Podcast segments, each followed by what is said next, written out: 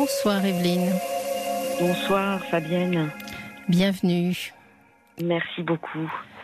Je vous écoute. Oui, alors je viens d'entendre l'auditrice précédente. Il y, a des, il y a des petites choses qui m'ont qui ont fait écho en moi. Oui. Mais euh, l'histoire n'est pas du tout la même.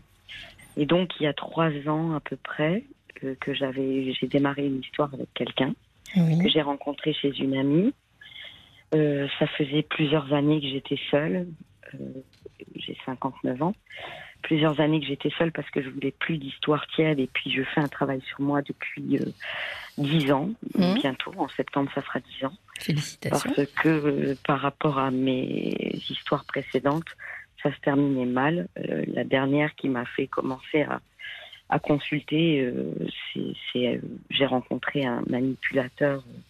Pervers qui, qui a failli me, précipiter. Enfin, j'ai failli, j'avais envie de, me jeter dans le vide. Mmh. Comme j'habite euh, dans un immeuble de grande hauteur, ça, aurait été très facile.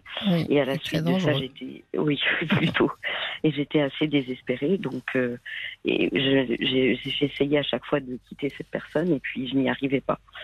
Et pour finir, c'est lui qui m'a quitté, et là, je suis tombée dans une profonde dépression. Donc, à la suite de ça, j'ai consulté et puis ça m'a fait beaucoup de bien. J'ai pu euh, verbaliser avec euh, ma thérapeute de l'époque mm. mon histoire familiale avec un père euh, brillantissime, mais violent, alcoolique, qui s'est d'ailleurs détruit et qui est décédé très jeune. Et donc j'ai conscientisé tout ça, j'ai travaillé là-dessus, mais les relations pour autant qui ont suivi cette histoire dont je vous parlais n'ont pas été, euh, enfin, n'ont pas abouti. Et là, j'ai rencontré cet homme il y a trois ans. J'avais même appelé Caroline parce que j'étais tellement heureuse. Je me disais, ah, mon, hmm. le travail thérapeutique que j'ai fait a porté ses fruits. Enfin, je rencontre quelqu'un de gentil, parce qu'il l'était, de bienveillant. C'était le, le, mot que j'avais envie de mettre dans mes relations, la bienveillance que ce soit des relations amicales mmh. ou amoureuses, je me disais c'est la bienveillance qui doit primer. Et puis, euh, dans la façon dont il parlait, ma, ses paroles m'ont donné envie de le, connaître et, d'aller vers lui. Mais je me suis pas précipitée. Euh, je me suis dit bon, je laisse du temps. Il m'a invité dans sa maison de vacances. On a appris à se connaître. Et puis, quand la rentrée a eu lieu, puisque ça se passait pendant les vacances, on a démarré notre histoire. Oui tout se passait bien. Donc c'est un homme qui est divorcé avec deux enfants, un grand-fils que je n'ai rencontré que tardivement parce qu'il avait des problèmes avec lui, euh, et sa fille qui était très collée à lui, qui a, qui a 15 ans et qui vit une semaine euh, en garde alternée, une semaine sur deux. Donc voilà, ben, ça se passait plutôt bien, euh, à part au niveau intime, très ah. spécial. Mmh. Très Très compliqué, très compliqué. Pas de, pas beaucoup de beaucoup de tendresse, beaucoup de, beaucoup de câlins, mais pas euh, au niveau sexuel. C'était hmm. très, très, euh, enfin, pas inexistant, mais, mais pas bien. Donc au début, je me suis dit, c'est pas grave. Euh, j'en ai même parlé à mon thérapeute. je lui ai dit, voilà, on se fait beaucoup de câlins, beaucoup de massages. Donc, hmm. Je me suis dit, avec le temps, ça va, ça va peut-être s'arranger. Mais avec le temps, ça ne s'est pas arrangé. Et puis là, dernièrement, il y a 15 jours, ça a été la rupture. Parce que des petites choses, euh, des petites choses, euh, euh, si vous voulez. C'est vous qui avez rompu? Oui. D'accord. C'est-à-dire, j'ai ramassé mes affaires, hmm. les quelques affaires que j'avais chez lui. Et puis, j'ai dit, bon, maintenant, ça suffit, parce qu'il a eu des mots, lui qui était si bienveillant, si gentil, si attentionné, tout d'un coup, euh, j'ai vu carrément, euh, c'est ce que je lui disais, je, j'ai vu euh, Jekyll et Hyde, tout d'un coup. Mhm. Une personne que je ne reconnaissais pas. Alors c'est quelqu'un de torturé qui est resté scotché sur son divorce. Il date quand même de 9 ans, donc ça fait quand même oui. Ça fait quand même longtemps. Lui aussi consulte depuis très jeune. Donc, il parle beaucoup il est dans des logorées, il explique, mm. euh, il s'interroge beaucoup, il écrit, euh, dès qu'il y a quelque chose qui ne va pas, il rentre, il noircit des feuilles, etc. Et, Un peu centré sur lui-même.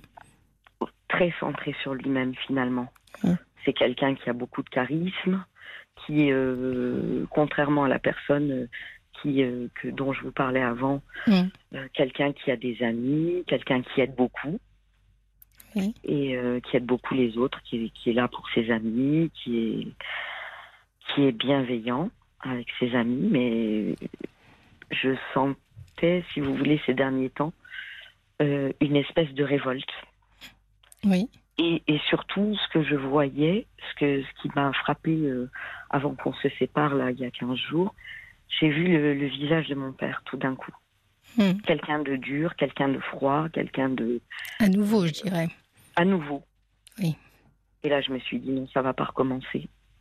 Oui. Ça va pas être possible. Alors, euh, la mort dans l'âme, vraiment, je me suis dit, il faut que ça s'arrête. Parce qu'il était Parce devenu, euh, je dirais, pas gentil avec vous, euh, soufflant le chaud et le froid. hum. Même pas, même pas, pas gentil, mais indifférent. Oui. Et puis, toute, ces, toute cette tendresse qu'on avait au début a disparu. Euh, Oui. Je suis allée le rejoindre euh, une semaine en vacances, dans sa maison de vacances. Bah, c'est comme si j'étais pas. J'étais transparente, les copains étaient là, les, euh, les- ses enfants avec lesquels il, il a de gros problèmes. Il s'entend, ils ont une relation assez, assez spéciale. Alors il en veut à son fils. Ils ont une histoire un peu compliquée. Euh, Il a porté son fils au tribunal parce que son fils avait le- levé la main sur lui. Ah oui. Mais il me disait que c'était dans un souci de, de, de, de lui faire réagir. Donc au début, ça Mhm. m'a un peu choqué, mais je me suis dit, bon, Oui, peut-être que c'est aussi une façon de... Il en avait parlé avec ses thérapeutes, Mhm. donc elle lui avait confirmé les deux que c'était bien pour le bien de son fils de faire ça. Ah, parce qu'il a deux thérapeutes. Oui, C'est beaucoup. C'est une de trop. Oh oui, c'est beaucoup. oui. Bah, Il y en a une qui veut pas, qui est une de ses amies de longue date, une amie d'enfance, mais qui, qui lui a dit qu'elle était trop proche de lui et qu'elle ne voulait Ah oui. pas Et pour autant, elle l'est quand même. Oui, mais elle, elle lui a, elle Mm. a stoppé. Elle lui a dit bon maintenant je m'occupe plus de toi. Mm. Elle a dû l'aider au début de son divorce et puis à la suite, Oui. euh, à la suite de ça, euh, elle lui a dit bon ça suffit. Et puis elle, quand on a eu des, des, des petits soucis il y a quelques mois, elle m'a dit que il, était vraiment euh, infernal. Il arrêtait pas de l'appeler. Il parlait à son mari qui est un ami aussi à, à Mm. lui, un ami d'enfance. Et cette personne a un cancer. Il allait le trouver à l'hôpital. Euh, vous imaginez, le- la personne a un cancer et se soigne et puis euh, reçoit son ami qui lui parle de sa vie au lieu de... Enfin, euh, très égocentré quand même. Oui, euh, ça ressemble à une personnalité un peu narcissique, qui n'est pas obligatoirement Voilà. perverse. hein. Mais en tout cas, il semble avoir un, un fort narcissisme. Vous m'avez dit beaucoup de charisme. Oui. Et je Et pense puis que il parle beaucoup, il parle beaucoup, il Ouais. hyper actif. euh, alors au début, il dormait pas beaucoup. oui, Et, euh, et puis finalement, euh, si vous voulez, là, au début de la rencontre, j'ai l'impression que ça l'a rééquilibré, et moi aussi. Mm. D'ailleurs, on a passé le confinement, il m'a invité chez lui, donc pendant les deux mois de confinement, j'étais chez lui, et et il y a beaucoup de gens qui ont souffert du confinement, moi je vais vous dire tout le contraire. Mm. C'était c'était idyllique, c'était merveilleux, on s'entendait bien, on avait plein de points communs, on parlait beaucoup ensemble, euh, j'ai appris à, à f- à plein de jeux de société avec lui. Mais voyez, ça aussi, c'est un, un, un truc qui m'a interpellée. Je me suis dit, il joue beaucoup à plein de jeux, oui. mais les jeux, les jeux sexuels, il n'y en a pas. C'est-à-dire qu'il est jou- il joue à des jeux, mais il n'est pas joueur, quoi. Voilà.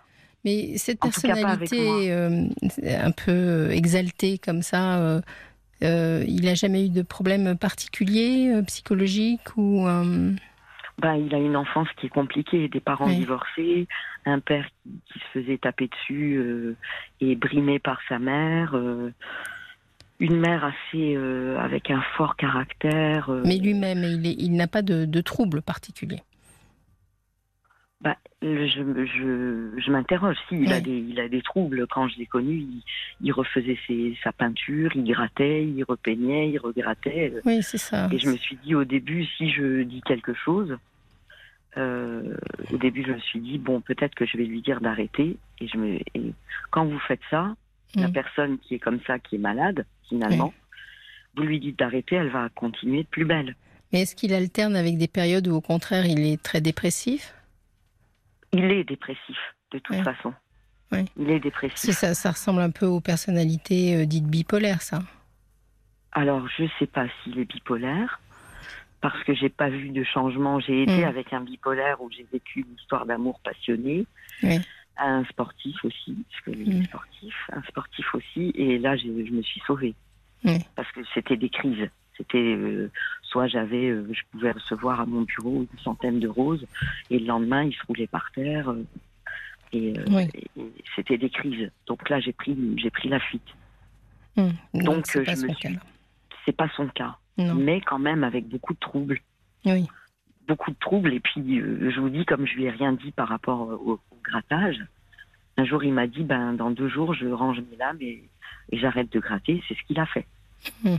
Comme j'ai pas fait de, j'ai pas fait cas de ce qu'il me disait, il s'est arrêté. Sa fille me disait, oui, tu vois, oh, il fait ça depuis longtemps. euh. Et Puis il parlait de ses euh, peintures, c'est ça? Non, gratter, oui, c'est, c'est son mur Ah oui, regardez son. pour refaire ses travaux. D'accord. Voilà. Bon. Dans l'hyperactivité, bricoler, revisser, euh, etc. Et alors, qu'est-ce qui vous a fait euh, partir? Parce que finalement, bon, sa personnalité euh, un peu exubérante ou c'est pas nouveau. Donc, euh, C'est pas nouveau, mais Quel pas changement me- Bah, C'est-à-dire que j'ai j'ai vécu un changement radical. ouais, c'est ça. C'est ça qui m'a qui m'a c'est ça qui m'a qui m'a décidé. Et puis plusieurs fois, euh, euh, j'ai eu l'impression j'ai l'impression j'ai eu l'impression d'être face à un mur. C'est-à-dire dès qu'il y a un problème, alors effectivement, il en parle hein, et il décortique. Il décortique et là, quand on, il a voulu parler, quand on, avant que je décide de, de ramasser mes affaires et de partir, euh, il m'a dit assieds-toi, euh, moi j'écris tout ce que tu me dis, donc il notait. Mhm. Et il me dit, il faut que tu notes tout ce que je te dis. Et j'ai dit, mais tu me parles de choses. Moi, euh, si je dois noter tout ce que tu me dis et puis après revenir à, euh, au sujet, moi j'ai besoin de te répondre. On parle d'un sujet, d'un thème, je te réponds. Et, et puis on, par- on parle d'un autre thème où ce qui s'est passé. Là, il y a eu des, des- Oui. on s'est pris la tête pour des broutilles. Mais non, lui, il, veut- il voulait. Et puis c'était comme un ordre. Oui, il fallait en quelque sorte tirer les affaires au clair. Voilà. Oui. Alors lui, c'était euh, on s'assied, moi je parle, après je te passe la, la parole, Oui. on note tout Ça et se on fait dans parle. certaines euh, thérapies de couple. euh, Voilà, alors c'est ce qu'il m'a dit. Il m'a C'est dit euh, ou les les imagos, thérapies. les choses comme ça, c'est des thérapies où finalement on se donne 10 minutes, l'un parle et 10 minutes l'autre parle. C'est une façon Voilà, de ça. communiquer sans rentrer dans le dans le conflit, par exemple. Voilà. Alors Mm. mais bon là, moi il y a des choses qui me disaient, je pouvais pas, euh, je pouvais pas ne pas rétorquer. Vous pouviez Oui, pas rester à votre place neutre. Non, il me dit tu me coupes la parole. Et puis dans dans son attitude très autoritaire, Oui. euh, moi ça me faisait me rebeller parce que encore une fois ça me renvoyait à, à l'image paternelle et je me disais mais non je suis plus la petite fille euh, Hmm. j'ai fait un travail sur moi il est il, il- c'est insupportable il est hors de question parce qu'à la mort de mon père, je me suis dit plus jamais je n'aurai peur de quelqu'un, plus jamais je ne me laisserai vilipender. Parce que vous avez Et- eu peur de lui? Vous me dites plus jamais je n'aurai peur de quelqu'un. Non, j'ai pas, ça se pose pas en ces termes. J'ai pas eu peur de lui, Oui. mais quand même, il y a eu des moments où j'ai senti des... qu'il aurait qu'il aurait pu être violent. Hmm. Je sens une espèce de, de violence profonde. Hmm. Et ça, euh, ma sœur me l'avait fait remarquer.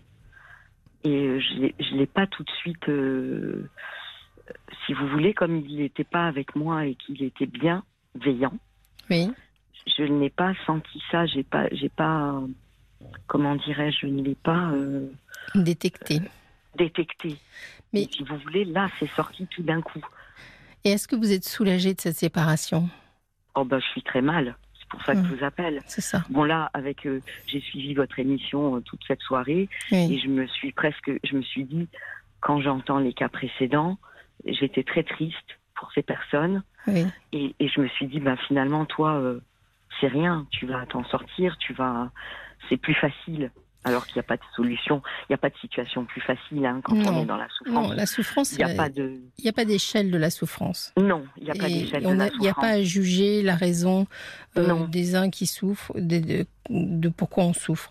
Donc, euh, si vous sentez que c'est c'est difficile pour vous euh, depuis cette séparation, vous avez votre place ici, comme tous les autres, bien entendu. Oui, ça l'est, ça l'est, c'est difficile parce que j'ai j'ai cette boule au ventre, je dors, et puis 4h30, 5h du matin, je me réveille et puis je repasse, je passe en revue tout le, mmh. changement, l'évolution de la relation. Et puis surtout, je me dis, mais comment as-tu pu rester avec un homme pendant presque trois ans avec une, sexualité aussi pauvre? Ben, il faut un temps. C'est le temps que vous avez donné à ce que les choses évoluent dans un sens ou dans l'autre. Et je me dis, mais comment j'ai pu accepter ça? Et je lui ai dit récemment, mm. avant qu'on ne se sépare, même bien avant d'en parler, il y a trois semaines, je lui ai dit, écoute, moi, en en parlant avec mon thérapeute avant les vacances, euh, je lui ai dit, bon, ça me frustre. Oui. Je, j'ai une, je n'avais pas une grande estime de moi, mais j'ai travaillé là-dessus et je me dis, mais je, je suis quand même, euh, je suis une belle femme, je fais pas mon âge, mm. j'ai un métier artistique, je suis reconnue, je, et je me dis comment je peux accepter ce genre de situation encore. Encore. Encore. Mais vous avez fait. C'est ça qui m'a fait me dire euh, ramasse tes, affaires et va-t'en. Même si tu l'aimes, tu peux pas rester. Oui. En aucun cas, on ne peut continuer à accepter ce, genre de choses. Et puis, j'ai même l'impression, euh, je me suis même posé la question de savoir s'il m'aimait vraiment. Hmm. Bah, c'est-à-dire qu'il devait vous aimer à la mesure de ce dont il était capable. Et parfois, les gens ne sont pas bien capables d'aimer. Voilà, alors il m'a dit, moi je peux pas plus. il m'a toujours dit, chaque fois que je lui disais, tu sais, euh, j'en souffre. Il me dit, oui, je comprends. Euh, je dis, mais tu veux pas aller voir euh, ta thérapeute justement et, prendre quelque chose ou essayer de, faire quelque, de faire en sorte que. Euh, Qui vous aime plus?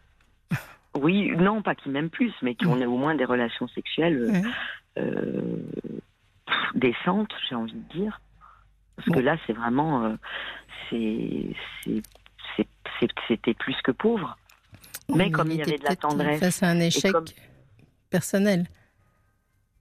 Eh ben, son ex-épouse est partie avec quelqu'un. Alors je me pose la question, je me dis peut-être qu'il s'était installé dans cette relation d'une vingtaine d'années et puis qu'il avait plus. Il m'a dit moi j'ai plus besoin de ça. C'est possible. 65 ans. Il me dit j'ai plus, il me mm. dit j'ai, il me dit j'ai eu toutes les femmes euh, les plus belles de la terre, euh, euh, des mannequins, des machins, des ci, des là, et j'ai plus envie, j'ai tout expérimenté. Je, ça me convient, mais je veux vieillir à, tes côtés. Et moi, je lui ai dit, je, je ne veux pas hypothéquer, hypothéquer ma vie sexuelle. Mm. Enfin, je veux dire. Bah, c'est-à-dire que si, si l'amour avait été plus clair, peut-être que vous auriez mieux supporté son manque de désir. Oui, c'est ça.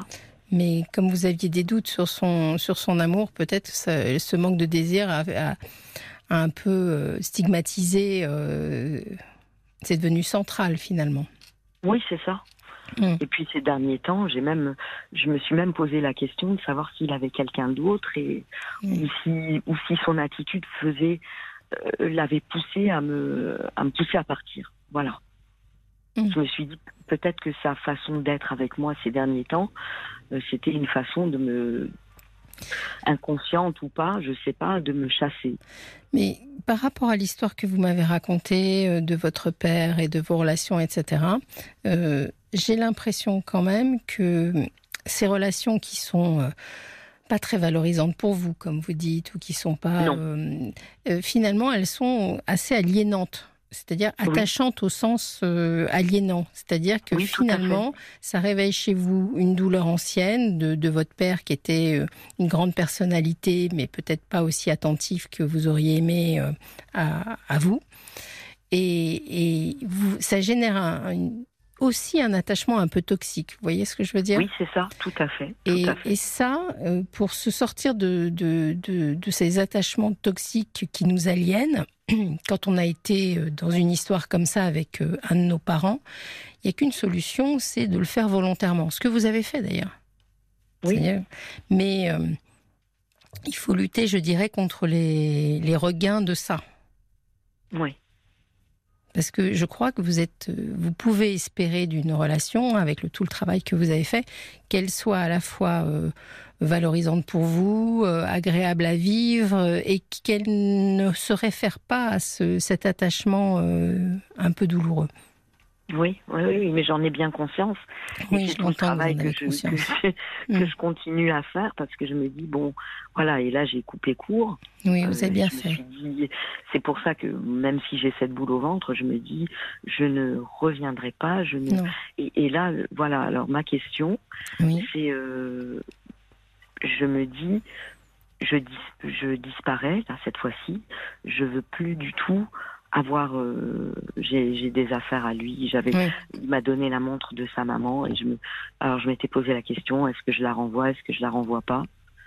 Euh, je pense que je vais disparaître et je vais Oui. plus je vais pas la renvoyer soit je vais la donner soit je vais la jeter soit mais je ne veux plus je me dis si je la si je lui renvoie sans un mot ça va encore alimenter quelque chose C'est le propre de la relation toxique, c'est que finalement, on ne peut que euh, lâcher complètement. voilà Oui. Parce que sinon, tout est vécu de l'autre côté comme euh, remettre des sous dans la musique, entre, entre guillemets. oui c'est ça Donc, c'est euh, ce que j'ai bien compris oui. oui donc il faut, il faut disparaître, comme vous dites. Alors moi, je conseille souvent même de disparaître, de, de, de chasser des réseaux sociaux, etc., etc., pour, euh, pour couper. Voilà. Pour couper alors je clairement. vis avec lui sur les réseaux mais je ne mets jamais rien Ouais. à part les choses professionnelles. La seule chose, c'est que j'ai des amis à lui euh, qui sont sur les réseaux. Donc je me dis, il y en a que j'aime beaucoup. D'ailleurs, il y a une, une de nos amies, euh, enfin une de Mm. ses amies, l'épouse d'un de ses amis, qui m'a envoyé un petit message.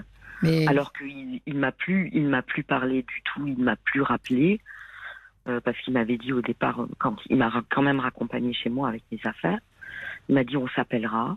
On devait partir ensemble en vacances. J'ai dit dans ces conditions, je ne viens pas. Et puis j'ai pris mes affaires et c'est terminé. Je me suis excusée auprès de, Mm. de- des amis qui nous recevaient. Et puis c'est tout. Mais euh, je n'ai mais alors elle, elle m'a écrit, pardon de vous couper, elle m'a écrit un, un gentil message pour me dire que malgré euh, euh, la séparation, qu'elle a appris qu'on n'est plus en couple, donc il leur a dit, ouais, et que ça ne changerait rien à nos relations. C'est des, des personnes que j'aime beaucoup. Oui, j'ai trouvé ça vraiment, c'est une, une jeune, une, elle est pas jeune, mais une femme charmante que j'aime beaucoup.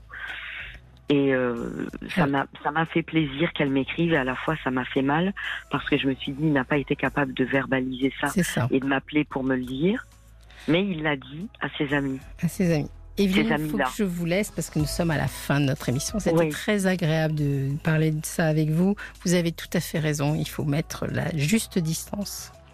À bientôt. À bientôt, merci beaucoup. Merci de m'avoir écouté Fabienne. Bonne soirée. Bonne soirée.